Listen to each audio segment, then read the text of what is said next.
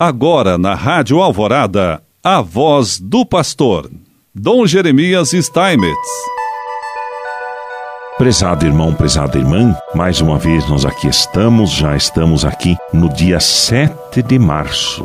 Estamos aqui com uma série de, de, de programas, de reflexões sobre a campanha da fraternidade. Queria apenas lembrar que a campanha da fraternidade deste ano então trata fraternidade e vida, dom e compromisso. E o lema exatamente viu, sentiu compaixão e cuidou dele, de acordo com o Evangelho de Lucas 10, 33 a 34. Para o programa de hoje, gostaríamos de refletir um pouco sobre esse olhar da indiferença que gera ameaças à vida. Então, esse ver que muitas vezes a indiferença que ameaça a vida, o olhar que abandona a vida das pessoas.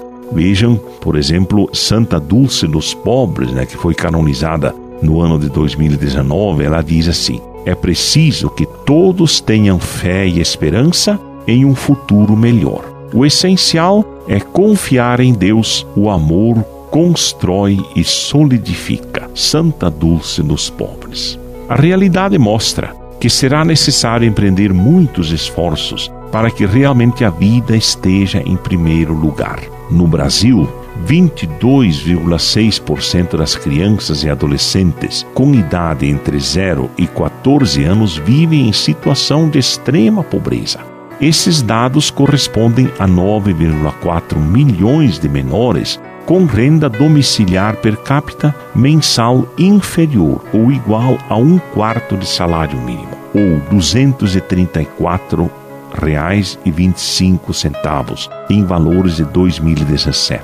Além desses dados, 2,5 milhões de crianças e adolescentes até 17 anos trabalham.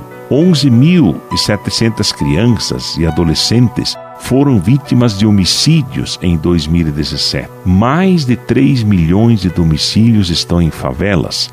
16,4% das adolescentes são mães antes dos 19 anos.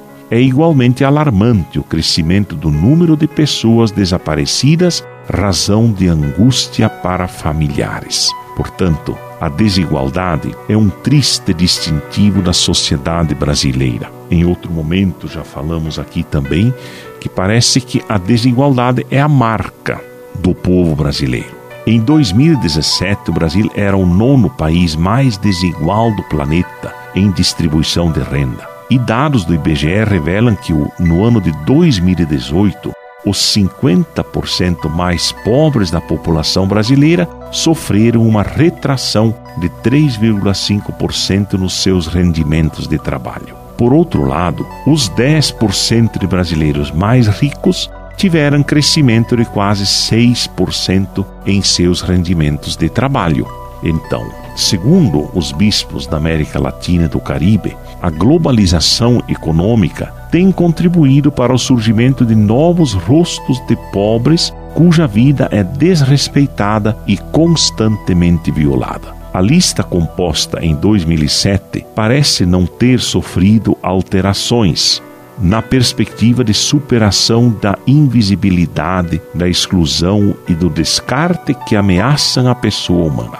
Assim, continuam a reclamar nossa atenção e cuidado os migrantes, as vítimas da violência, os deslocados e refugiados, as vítimas do tráfico de pessoas e sequestros, os desaparecidos, os enfermos de HIV, enfermidades endêmicas, os toxicodependentes, idosos, meninos e meninas que são vítimas da prostituição, pornografia e violência ou do trabalho infantil, mulheres maltratadas, vítimas da exclusão e do tráfico para exploração sexual, pessoas com capacidades diferentes, grandes grupos de desempregados, os excluídos pelo analfabetismo tecnológico, as pessoas que vivem nas ruas das grandes cidades, os indígenas e afro-americanos, agricultores sem terra e os mineiros. O documento de Aparecida, no número 402, faz toda essa descrição daqueles que podem, que são considerados como que excluídos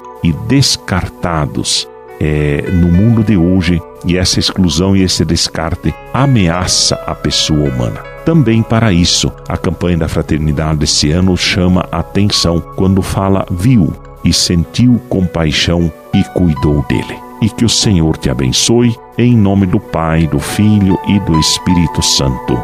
Amém.